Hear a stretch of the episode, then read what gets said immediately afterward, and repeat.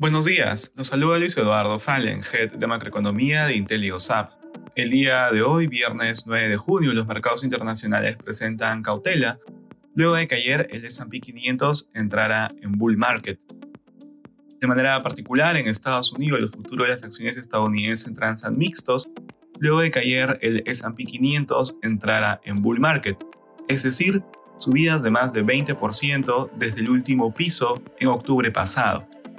Por su parte, el rally de las grandes tecnológicas parece mostrar los primeros signos de agotamiento. En la semana terminada el 7 de junio salieron fondos por 1.200 millones de dólares del sector tecnológico. La primera salida de flujos en ocho semanas. En la eurozona, en Europa los mercados retroceden ante el temor a la deflación china. Con la mirada puesta en lo que harán los bancos centrales la próxima semana, domina la prudencia. En Asia los mercados cerraron positivos, en China, la inflación sigue siendo prácticamente nula, alimentando las expectativas de nuevos estímulos para impulsar la economía.